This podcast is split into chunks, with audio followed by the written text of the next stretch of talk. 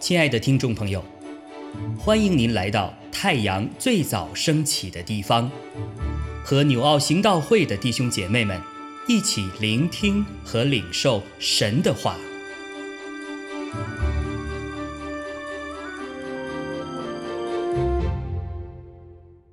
箴言十九章十八到二十九节。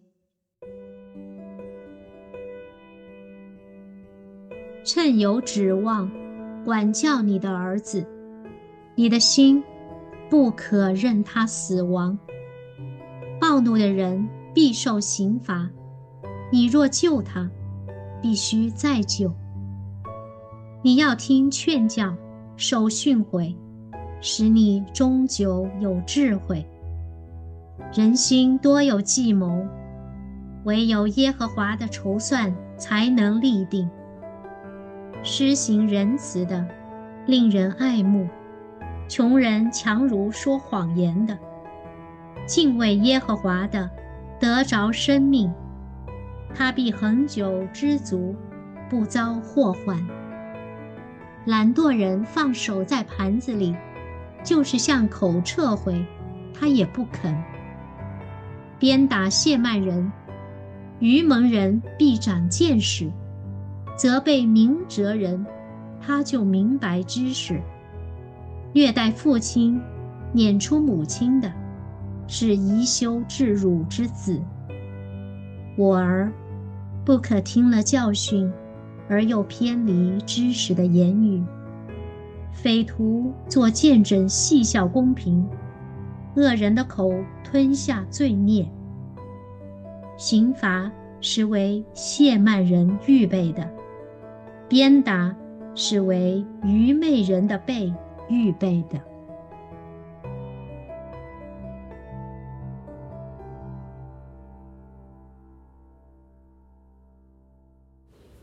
亲爱的弟兄姐妹平安。最近查考的箴言里面告诉我们，解决劳苦愁烦最好的办法就是敬畏耶和华。也就是说，我们要活在与神亲密的关系当中，信靠、尊荣、荣耀他。今天在箴言十九章十八到二十九节，也提醒我们，是否有一些负面的品格和行为，导致我们远离神，以致生活落入一塌糊涂、贫穷可怜的下场，而并非丰富得胜呢？我们需要对付的有哪一些事，以致我们离开了神所赐予的福分？第一点，也就是懒惰。经文里面，懒惰被看成是酝酿忧患的主要原因。懒惰人放手在盘子里，就是向口撤回，他也不肯。意思也就是说，懒惰的人就算手已经放在盘子里，但是连将食物用手放进口中都嫌辛苦。懒惰的特质，也就是在散漫中浑浑噩噩的度日子。箴言里面。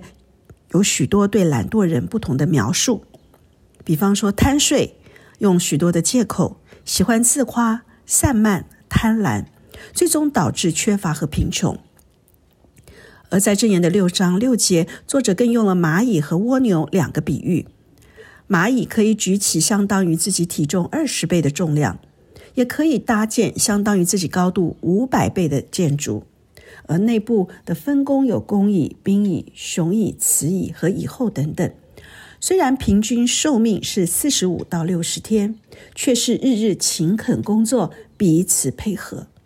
相反的，蜗牛却喜欢潮湿阴暗的地方，贪睡、爱冬眠、容易放弃，以腐败的植物为食，行动非常缓慢，所以常常用它来形容懒惰的人。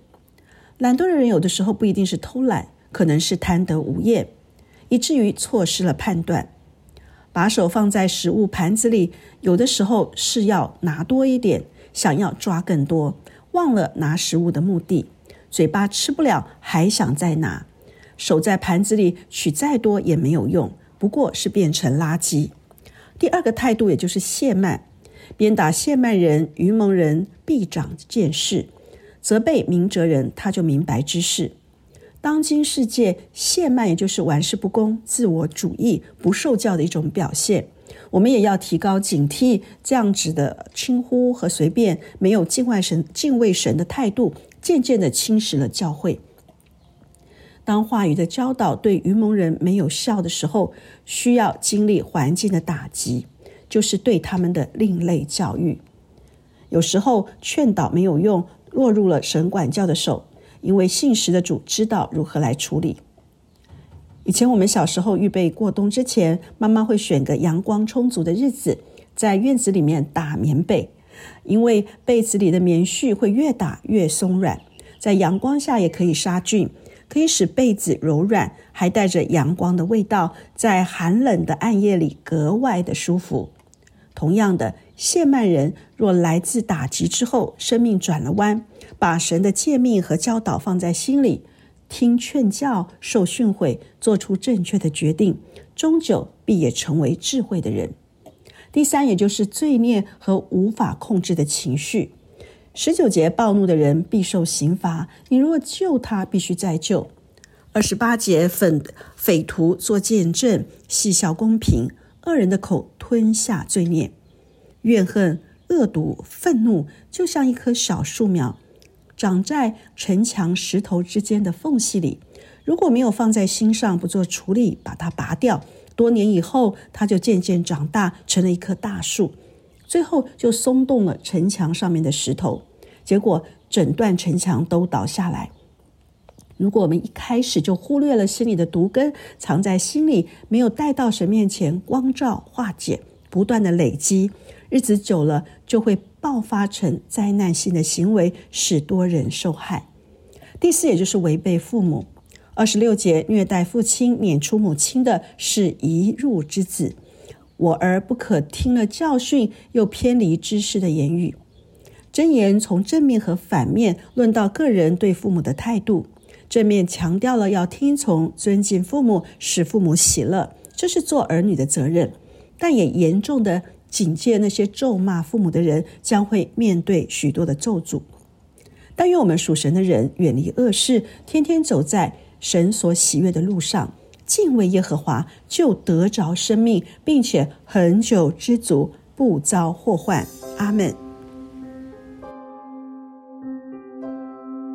亲爱的弟兄姐妹，透过今早牧者的分享。是否能够让您更多的明白神的心意，或是有什么感动和得着？欢迎订阅和分享我们的频道，让更多的人领受神的祝福。愿神赐福大家。